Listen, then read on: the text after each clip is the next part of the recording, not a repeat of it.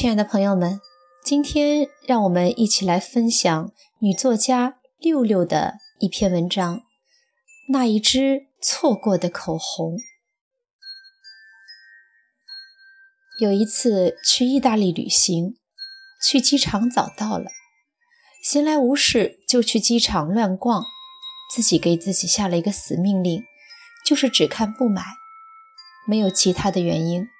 上海浦东国际的免税商店，我感觉跟不免税的没啥区别。香港机场和新加坡机场都比之便宜得多。我正好要在香港机场转机。也有时间富裕，无需在这儿购物，漫无目的的闲逛，见什么都涂抹试戴，不花钱都是最好的。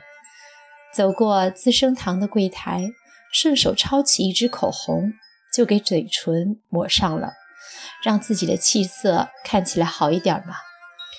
逛到了百无聊赖，去上厕所，洗手过后，无意抬头看镜。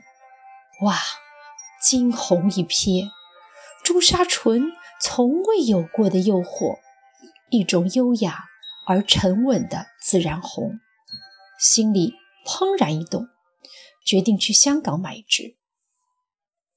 机场两个免税的化妆品店，直奔近的那个去了，转了一圈，犹疑到非常，竟然不确定刚才抹的是哪一支。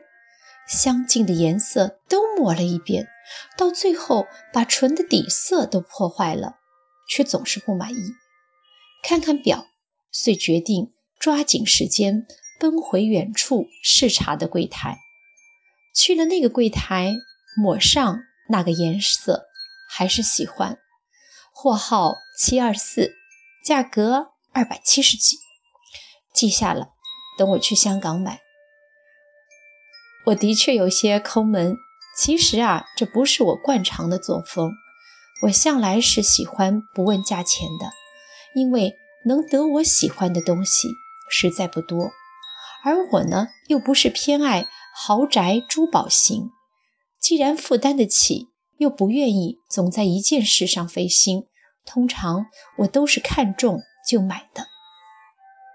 但最近不幸听了一位投资大家的一堂课。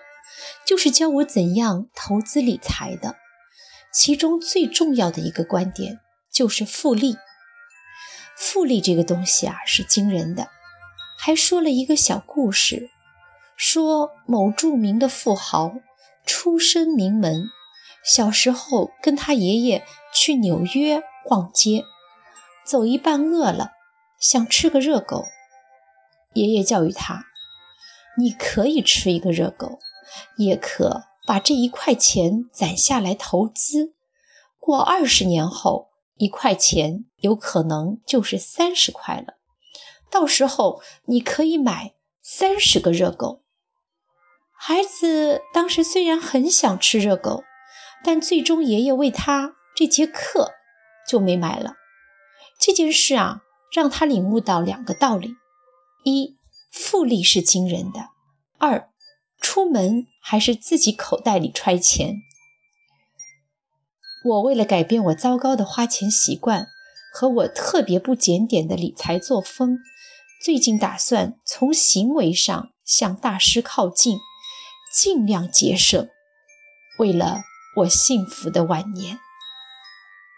也许这支口红到香港只要两百五十块港币呢，而我剩下的几十块港币。可以作为我下次投资框里复利的一小部分。我竟然来回奔波半个小时，就为节省几十块的港币。可不成想，到了香港，系飞机晚点，我本来充裕的转机时间竟然很紧迫，直接就上了飞机去了意大利。在意大利，我耿耿于怀，拒绝抹口红。因为我特别惦念那支让我心仪的口红，一支口红膈应的我坐卧不宁。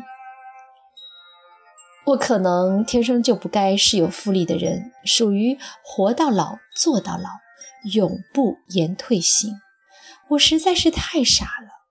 我现在肚子饿，干嘛要等二十年后吃三十个热狗呢？我现在攒了一箱的钱，可我二十年后还有涂口红的心情吗？我涂给谁看呢？我难道要为晚年的幸福遏制我现在的快乐吗？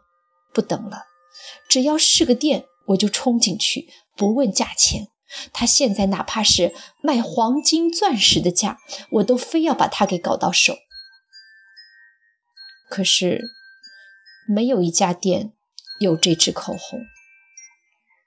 回香港转机，马不停蹄的去转免税店，也没有。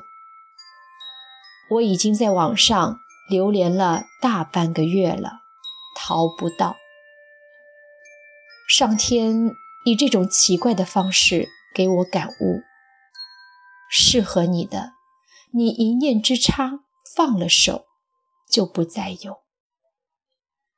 我现在唯一的欣喜就是，还好，错过的是一支口红。要是人呢？